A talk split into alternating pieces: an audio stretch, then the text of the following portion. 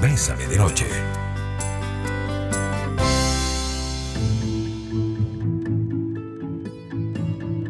Muy buenas noches amigos y amigas, bienvenidos y bienvenidas a Bésame de Noche.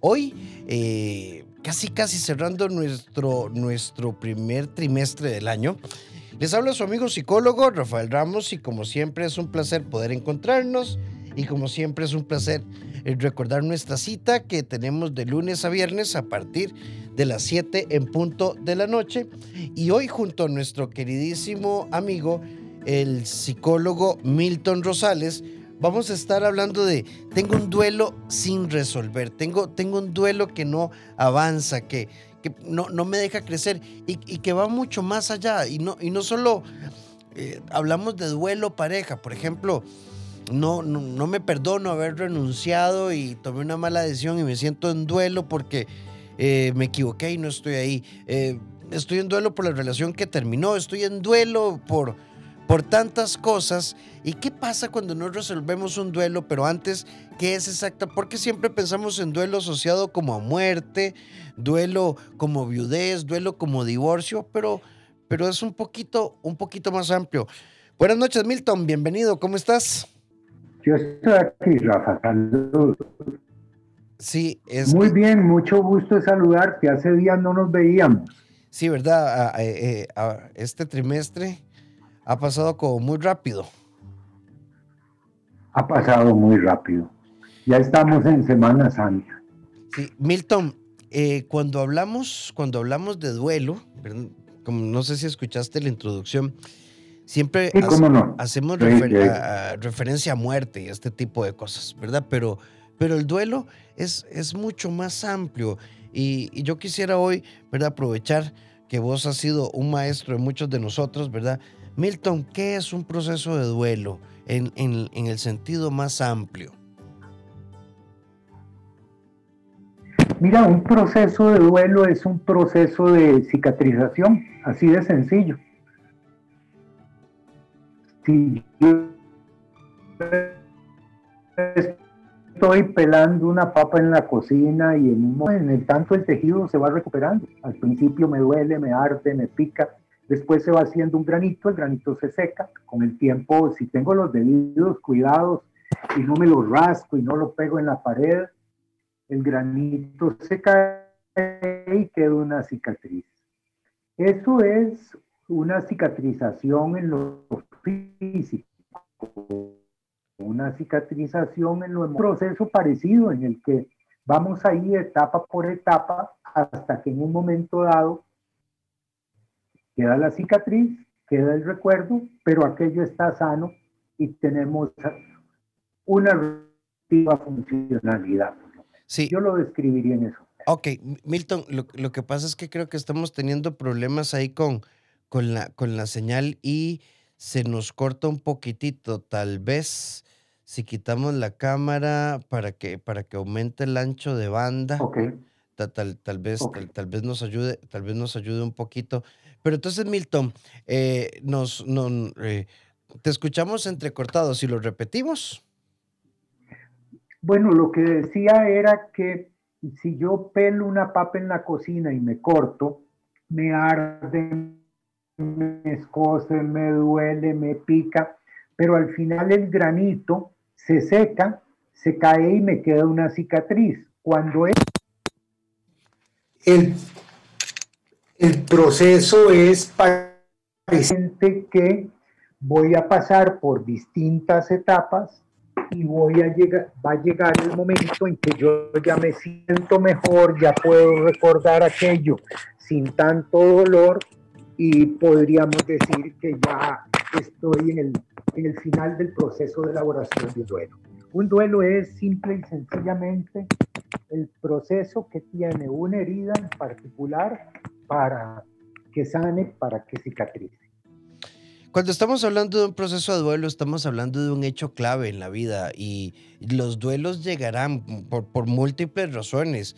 A ver, el duelo de la, caída, la caída del cabello, el duelo de la pérdida de la salud, el duelo del desempleo, el duelo de de pronto perdemos alguna facultad motora, eh, el duelo de la partida de los hijos. Milton, ¿por qué le llamamos duelo?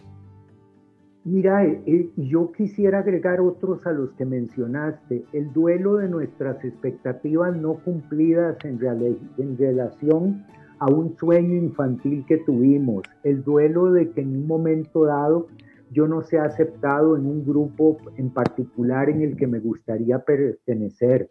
Y, hay muchos ejemplos más. Y le llamamos duelo por una razón sencilla, porque duele. Y duele mucho aunque los demás no lo entiendan, aunque los demás eh, crean que, que eso no es nada, que yo debería ser más valiente, más corajudo, más determinado, pero eh, el duelo implica dolor, me está doliendo, es un luto, es un proceso de adaptarse a la vida después de haber tenido una pérdida. Y tiene que ver mucho con, de ahí, con la sociedad, la familia, la cultura, etcétera. Mira, Milton, acabas de, decir una palabra que a mí me parece clave, que es como una antítesis ahí en, en, este tipo de procesos. Hay que ser valiente. ¿Qué significa ser valiente en un proceso de duelo? Mira, este, a ver, yo creo que ser valiente no lo puede definir nadie, porque muchas personas cuando nos sugieren que seamos valientes, lo que nos están diciendo es que lo enfrentemos como en teoría ellos lo enfrentarían, lo cual simple y sencillamente es una ingenuidad que no aplica, porque cada uno resuelve sus duelos desde sus particularidades, desde su singularidad. En síntesis, lo resuelve como puede. En esto los estándares son peligrosísimos. Son las 7 con 11 minutos, estamos con ustedes Milton Rosales, Rafael Ramos, hoy estamos hablando de proceso de duelo. Milton, y te leo esto para contestarlo después del bloque. Eh, durante mucho tiempo me tragué eh, el duelo de que mi pareja, después de vivir siete años juntos, de un momento a otro se fue e inmediatamente empezó eh, con otra persona con la cual tuvo un hijo muy rápido. Y yo creo que eso es lo que a mí me duele, no que se haya ido. Y no sé cómo superar este dolor. Puedo entender que alguien no me quiera, pero sentirme sustituida es algo que no me pasa. Y estamos hablando de comprender nuestros procesos de duelo. Me gustó mucho como lo planteaba Milton, como un proceso. ¿verdad? Es una herida, se va haciendo un granito y poco a poco va sanando. Y luego me encantó esta parte que nos dejaba Milton por ahí. Cada quien resuelve su duelo de la mejor manera. Milton, pero también nos fuimos con esta consulta de un oyente que nos dice, no me duele la ruptura, sino el sentirme desplazada. Eh, mi pareja se fue, inmediatamente me sustituyó, tuvo un hijo, han pasado más de dos años y la idea de sentirme desplazada no me deja avanzar, al punto de que me siento irritada cuando conozco a alguien y sé que anda con otras intenciones. ¿Estaré pegada en el duelo? Nos pregunta esta amiga. Lo primero que quisiera comentar es que hay que entender que a cada uno le duele lo que le duele y no le duele lo que no le duele. Digo esto porque a veces se cree que hay una normalidad y que el proceso debería durar tanto tiempo y que yo lo debería manejar de cierta forma. Pero como resulta que cada uno es cada quien, de ahí aquí a nuestra amiga lo que le duele en específico, lo que le molesta, es algo en particular. Esa situación de que él muy rápido andaba con otra persona, tuvo un bebé, y, y eso es lo que le afectó. Y qué bueno que lo tenga identificado bueno, convendría que lo trabaje, que hable, que lo llore, que lo converse, para que pueda salir de ahí, de esa etapa y, no solo esté enojada, sino que eh, haga algo al respecto, que acepte que va a tener días malos, días buenos, pero que vaya en procura de una aceptación final de que las cosas son como son y que la vida continúa. Milton, cuando hablamos de, de duelo, estamos hablando de un proceso muy personal. Y alguien por acá nos pregunta que por qué si ella entiende que su mamá está en fase terminal, eh, la hermana se lo ha tomado muy mal y carga el ambiente de negatividad. Bueno, Rafa, es que esto nos va a devolver a lo que ya hemos conversado. Ella es ella y la hermana es la hermana. Y aquí yo creo que entender este principio tan simple ayuda muchísimo, porque evita ciertos comentarios ligeros que vos oís a veces en servicios fúnebres, en hospitales, que dicen es que parece que no la quiere es que nunca se ha interesado y saltamos a conclusiones absolutamente innecesarias y desproporcionadas porque resulta que yo lo manejo de una manera, pero mis hermanos, aunque sean, eh, hayan crecido conmigo bajo el mismo techo, lo manejan a su manera y como ellos pueden. Entonces, las generalizaciones aquí de verdad que no aplican. Milton, cuando hablamos de un proceso de duelo, hay, ya entraron dos consultas que van en esta, en esta línea y, creo que es como importante tal vez aclararlo porque la pregunta es cuánto dura un duelo, nos dice una amiga.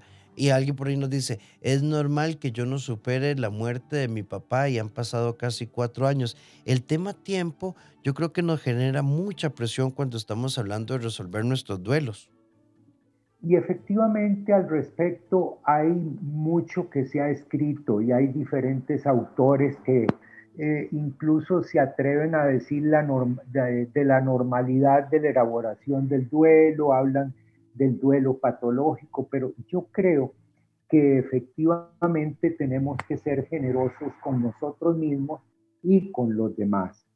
Pero si efectivamente el tiempo ha pasado, ya es mucho, cuatro años, y yo todavía estoy lidiando con aquello, creo que aquí se habla de la necesidad de que yo busque acompañamiento profesional porque parece que no lo estoy logrando procesar eh, fácilmente. Milton, perdona. ¿Podemos hablar de, de duelo sano? es, difícil. Yo evito hablar de Lozano. Yo me acuerdo que la doctora Elizabeth Kubler-Rosa, ya en los 70, que para mí es una mujer maravillosa, hablaba que la recuperación se debía, bueno, se debía, borro la palabra, que la recuperación después de un año tenía que manifestarse de alguna manera. Eh, pero de nuevo, esto es relativo y subjetivo. Cada ser humano lo procesa como puede. Yo no me atrevería a decir que dura tanto tiempo porque podríamos ponernos estrictos con cuestiones cronológicas.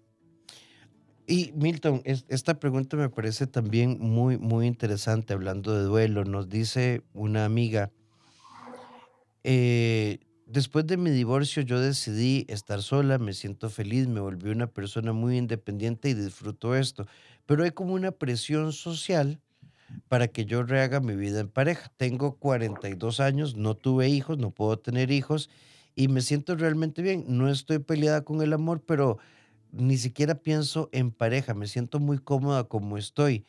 ¿Esto es negación o es un duelo sano? Y qué bonito, porque, a ver, yo, yo, yo creo, Milton, que el desarrollo de, la psicología y tanto contenido que hay palabrillas ahí que, quedan en el aire, negación en el duelo. Yo, yo creo que cuando una persona traza un norte y tiene una sensación de satisfacción, entonces sabe que va por la ruta correcta, pero juzgamos, Milton, vos estás en negación, ¿verdad? Vos estás muy joven, vos tenés que, tendrías que y, generando mucha presión. Y es que a veces palabras que se usan en, en, psicología y que son tecnicismos se toman a nivel popular y después se hacen de uso generalizado, ¿verdad?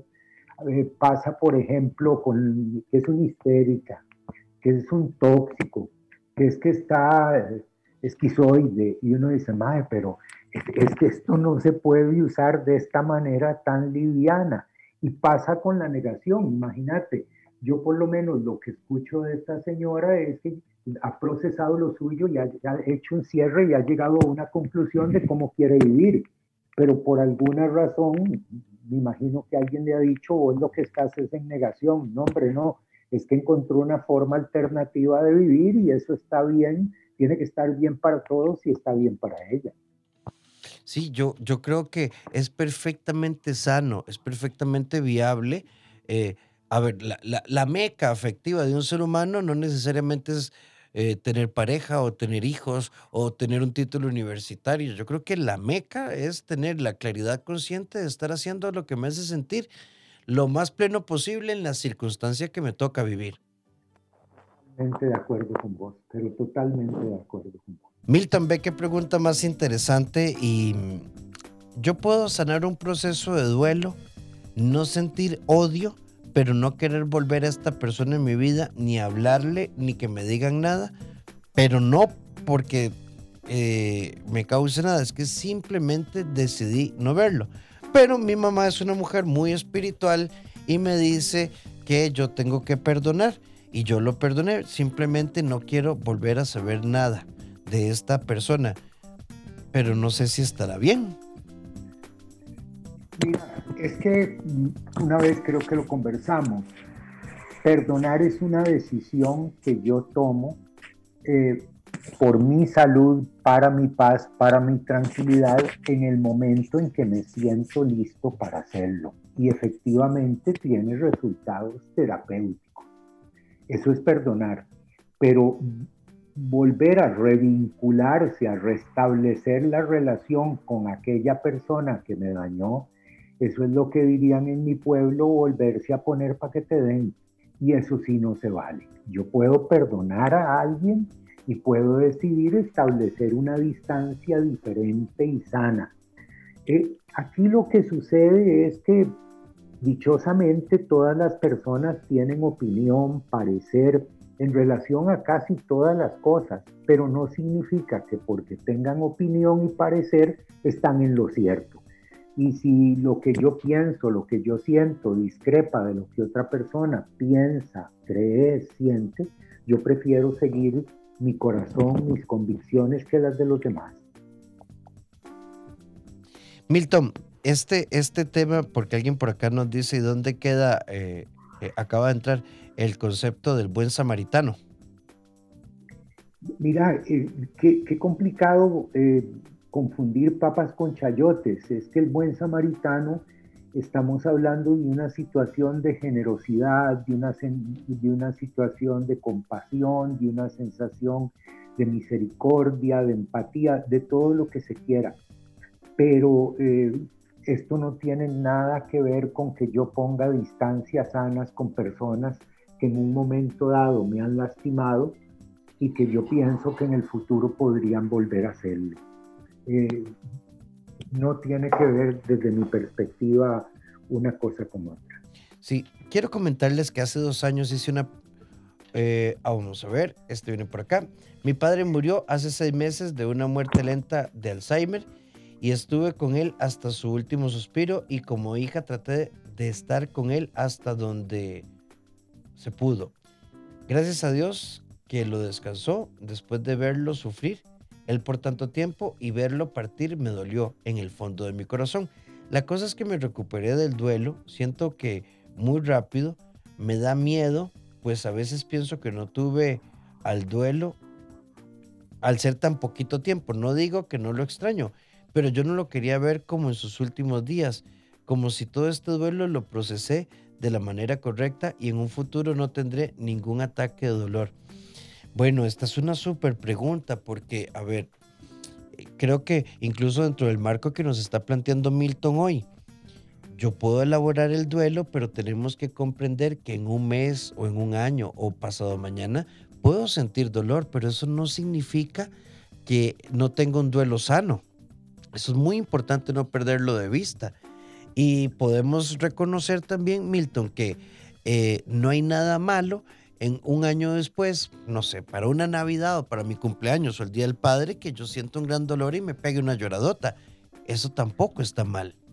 No está mal y es hasta usual que suceda, que cinco años después este, recordaste un evento que habías vivido con la persona que ahora no está y, te duela, te sientas compungido y, llores un rato. A mí me parece eso hermoso, es, es un, un tributo a la relación que yo construí con ese otro ser humano.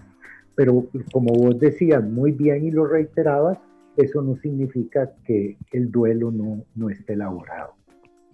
Sí, eh, por acá nos preguntan, cuando uno tiene eh, y sabe que se tiene que terminar una relación, uno puede eh, divorciarse y sentirse bien casi en el mismo momento o estaría mal por sentirme feliz?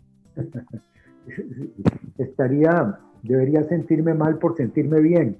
Mire, es que depende de la situación de la que usted haya salido.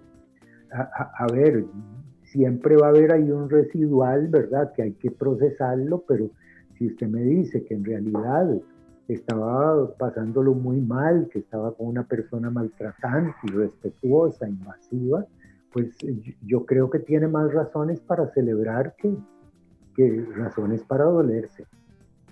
Sí, eh, a ver, es que, bueno, en el mundo ideal, Milton, en el mundo ideal, pues uno toma una decisión y debería sentir satisfacción, digamos. Eh, en el mundo ideal, una separación debería significar una claridad consciente del por qué me estoy yendo, a la vez de que me estoy dando la oportunidad de hacer un replanteamiento de vida. Claro, claro, claro, claro. Definitivamente. No es solamente poner los ojos en lo que queda atrás, sino en lo que está adelante. Y en casos como en el que se comenta ahorita, yo creo que eso es lo que está sucediendo. Es como sacar la cabeza del, agua cuando se está ahogando. Sí, sí. 7 con 34 minutos. Sol, eh, esto es Bésame de Noche y estamos hablando de comprensión de nuestros procesos de duelo. Y hasta aquí, muy importante, eh, llorar o no llorar no es sinónimo de duelo sano o insano. Estar feliz o no sentir felicidad al 100% tampoco es sinónimo. Cada quien traza su camino. Lo importante es tener un proceso consciente que me conecte con mi día a día en mi presente. Porque tu vida no es lo que te pasa, sino aquello que decidís hacer con lo que te pasa. Vos sos el arquitecto de tu destino. La vida es hoy.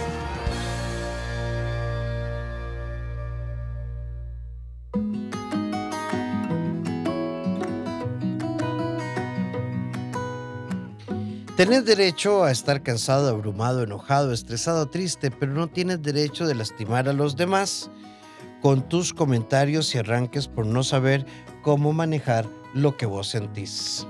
La noche, un momento perfecto para dar paso al amor. Bésame de noche. Milton, que por, por, acá saliéndonos un segundito, un segundito del tema, nos preguntan que qué pensamos nosotros de lo que hizo Will Smith con el otro muchacho en la entrega de los Óscares. Bueno, ¿verdad? Yo, yo, yo, lo que siento es que, a ver, y, no es que quiera sonar neutral, pero me, parece que ambos tuvieron un, eh, excedieron sus límites. Yo creo que que mm, hacer bromas de la condición de alopecia de una persona para ahí eh, entretener al público me parece una enorme falta de sensibilidad y creo que bueno, eh, no justifico eh, lo que hizo Will Smith, pero también perdió los estribos en un determinado momento y, y, se excedió.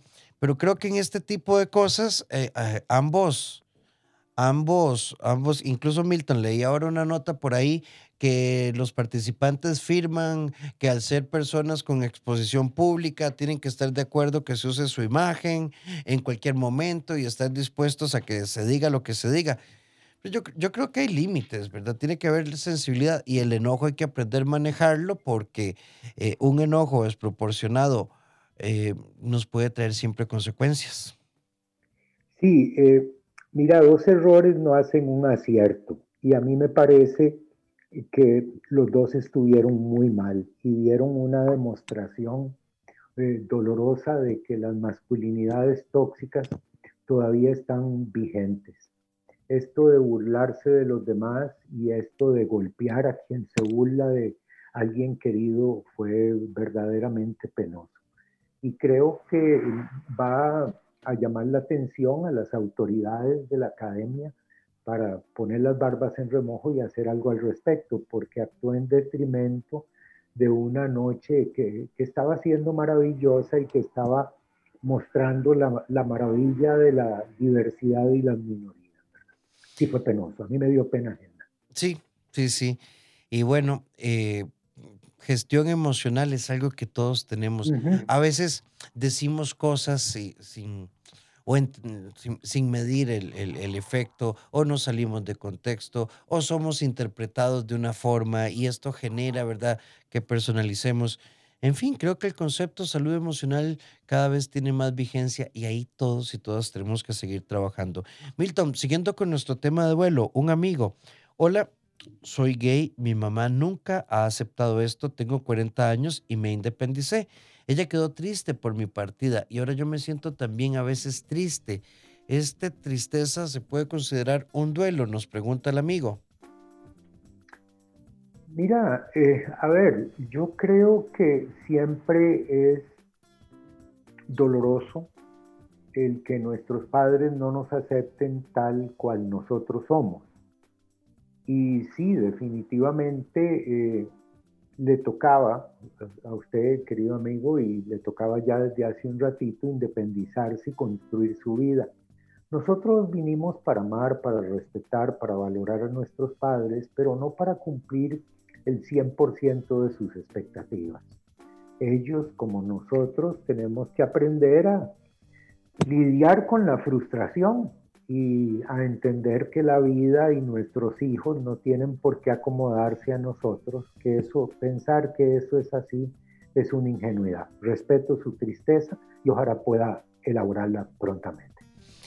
Quisiera saber si está psicológicamente aceptable o tiene explicación lógica en mi caso me niego a olvidar el duelo de una separación amorosa de hace más de cuatro años por el simple hecho que siento que si lo sano y lo olvido, olvidaré a esa persona y olvidaré esos momentos bonitos vividos que aún me hacen feliz recordarlos. Llegué a esa conclusión después de luchar cuatro años con el duelo. A ver, yo creo que vivir en un tiempo que no es el presente siempre será angustiante, así sea el pasado o el futuro, amiga. Yo soy de los que creo que no existe ese único, gran, genuino, verdadero, eterno amor, porque mm, estaríamos limitándonos, ¿verdad? El amor de la secundaria es el de la secundaria, el de la universidad, el de la universidad, y el amor de los 20 a los 40 fue, y después vendrá el amor de los 45 hasta el al final de los tiempos o, o una década más. Esto es como, como atrapar nuestra capacidad de amar en un momento histórico que ya no es. No sé cómo lo vea Milton. Y pensar que la vida ya no tiene más nada para mí. Es efectivamente, como vos lo señalabas muy bien, quedarse atrapado en, en, una fantasía, porque puede ser un lindo recuerdo, pero ya no es. Y la vida se sigue jugando, eh, llena de alternativas y llena de posibilidades ojalá elija, decida, prefiera salir de ahí, de esa idea de que eh, fue un gran amor y la vida ya no tiene más, más para usted. La vida suele ser generosa. Sí, eh, Milton, también por acá nos preguntan, tuve dos pérdidas gestacionales y decidí no tener más hijos porque tengo miedo a una tercera pérdida. Eh, mi esposo no lo acepta pero yo creo que es mejor no exponernos más porque la sola idea de volver a pasar por esto me aterra. ¿Ustedes qué opinan? Bueno, yo te diría que es una decisión que ustedes como pareja deben tomar, pero el miedo no debe ser la emoción que nos lleve a una conclusión como tal. Hay que, hay que nutrir esa, nosotros tenemos que nutrir nuestras conclusiones de otros componentes. Eh, voy a poner un ejemplo paralelo me asaltaron una vez en Jacó, entonces nunca más voy a volver a Jacó. Em, vi un accidente en un avión, decidí no volar porque pierdo, pierdo componentes para tomar decisiones que, no se conviertan como en un cabo suelto en mi vida. A mí me gustó mucho lo que dijiste al principio, Rafa, eh, de que esta debe ser una decisión de pareja, algo que conviene que lo trabajen y no una decisión que uno de los dos toma y dice, por aquí es por donde va a ir la cosa. Y efectivamente comparto con vos y me parece maravilloso tu segundo comentario sobre que el miedo no debe ser el determinante para la toma de decisiones. Sí, el, miedo es una emoción, tiene, el miedo tiene un papel en la vida eh, eh, reflexivo. El enojo es una emoción también que tienen un papel reflexivo, son como, como una llamada de alerta que, que nos dice, deténganse, respiremos, analicemos, hablemos. Milton, por acá, buenas noches. ¿Y qué pasa cuando yo vivo como en un duelo anticipado? La sola idea de perder a mis padres eh, me hace sentir muy triste y, vivo pensando en esto todo el tiempo. Y hay noches que, yo me, me descubro llorando por esto. Ellos están saludables, pero no sé cómo manejar esta emoción. Si definitivamente usted está clara, claro, de que no sabe cómo manejar esa emoción, por favor hágase acompañar. Usted está requiriendo a alguien, un acompañante de proceso, para que le ayude a entender de dónde surge esa ansiedad por algo que no está haciendo en este momento, pero que usted lo está viviendo como si ciertamente estuviera sucediendo. Sí. Eh, Milton, también por acá, creo que, bueno, los que nos preguntaban cuánto tiempo sana un duelo, ¿verdad? Hay varias preguntas. Esto es personal. Hay muchas, muchas, muchas circunstancias en, en este, en, el tiempo no es la norma, creo yo. El tiempo no es la norma. Es la capacidad de comprensión y aceptación. Buenas noches, muy bonito el tema. Gracias a ustedes he podido sanar mi duelo después de una ruptura. Un tema que me gustaría escuchar es gestión de emociones. Soy muy sensible y a veces no puedo ver con claridad. Eh, sí, el tema de gestión de emociones, hoy en día, qué dicha, Milton, porque no son temas nuevos, pero que empiezan a agarrar como cada vez más auge, como que se ponen de moda. Sí, y, qué bueno que la psicología ha salido de la academia, ha salido de la clínica y se está acercando y estamos trabajando con ella y la gente pregunta y comenta. El tema de la gestión emocional es importante. Yo quería hacer un aporte, Rafa, si me permitís, claro. para esto de procesar el duelo. Sienta lo que está sintiendo, sienta la confusión, el enojo, la tristeza, el dolor, siéntalo. Cuando nosotros huimos a los sentimientos, a las emociones, ellos nos persiguen. Pero cuando les decimos, ok, tristeza, aquí estamos, estamos juntos, pongamos una de Chabela Vargas y, lloremos, la cosa se, se facilita. También hay que recordar que la importancia de la paciencia, ¿verdad? De la perseverancia no se va a resolver en un día, como cuando nos hacen una operación bucodental, aquello es un proceso que toma tiempo, pero al final cicatriza. Conviene dejarse acompañar, pero no olvidarse del autocuidado. Tratar de a veces de dormir sin sueño, de comer sin hambre y de ejercitarse sin ganas. Y tener sumo cuidado con lo que nos aliviamos porque a veces aquello que nos aliviaba del duelo después se nos puede convertir en una cárcel. Y darnos oportunidades para descansar del duelo. Estoy en el duelo, pero tía Margarita está cumpliendo años, voy a ir a, y, pasar un ratito con ella y después vengo a dolerme de nuevo. Eh, hacer paréntesis. Milton, que, sí, antes de irnos al corte, me, me, gustaría enfatizar eso, porque también a veces creemos que sobrellevar un proceso de duelo es esto, no descansar, no permitirme ir al cafecito, no permitirme ir al paseo, no permitirme ir al cumpleaños, y creo que eh, esto simplemente agrava el proceso de duelo. Sí, efectivamente, la vida continúa. En nuestra sección en pareja queremos proponerte que ante el duelo de tu pareja, no te presiones por saber qué decir o tener que definir qué hacer. Basta con una compañía empática, esa que abraza, que escucha, que responde al salgamos o quedémonos en casa, dame un abrazo. No nos presionemos por, por, por ser los mega consejeros, es tener una presencia empática. Cinco sentidos en un solo sentir. Bésame de noche. 7 con 56 minutos, Milton, y nos vamos con este último mensaje antes de tus conclusiones. Buenas noches, ¿existe o se puede llamar duelo a un sentimiento de arrepentimiento, ya que cuando fui adolescente fui muy rebelde, malcriada y le hice daño a mis padres? Soy hija única, tengo ahora 31 años y los amo, con todo el corazón y nos llevamos muy bien y entendí que era una persona inmadura y rebelde. Sin embargo, no me perdono, vivo con un dolor que no me permite ser feliz, como que si fuera un duelo por haberlos lastimado.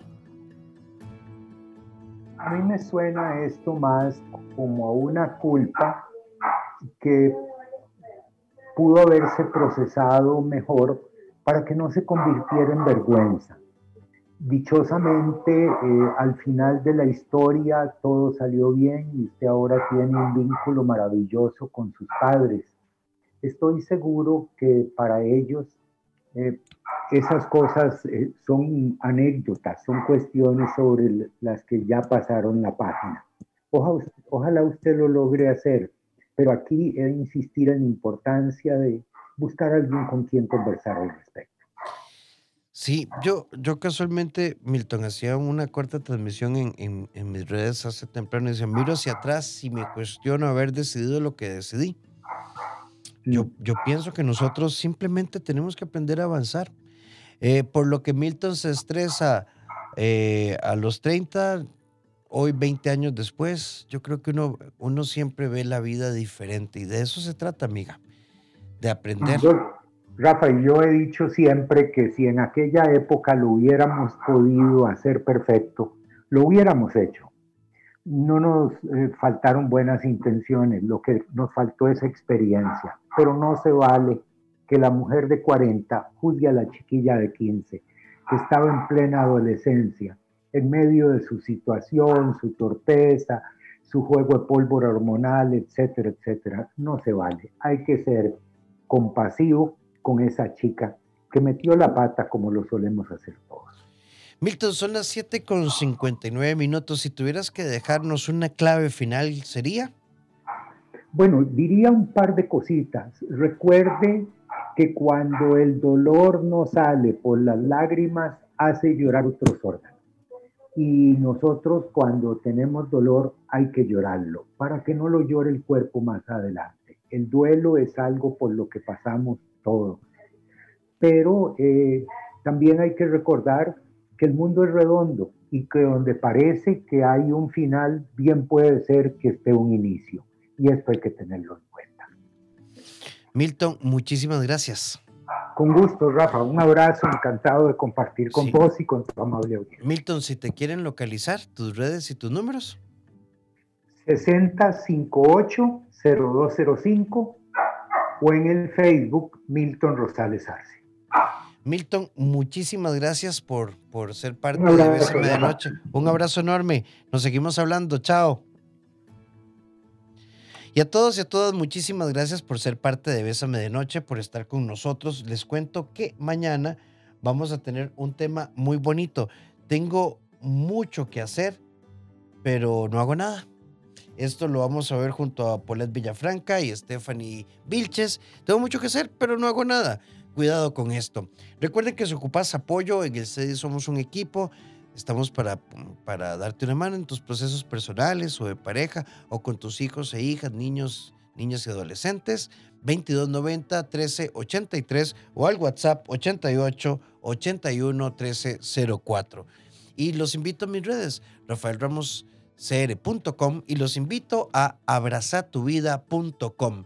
Y si te gusta la lectura, en Librería Internacional Encontrando Me Jodas, simplifícate el ascenso y al diablo con el amor. Feliz descanso, nos encontramos mañana.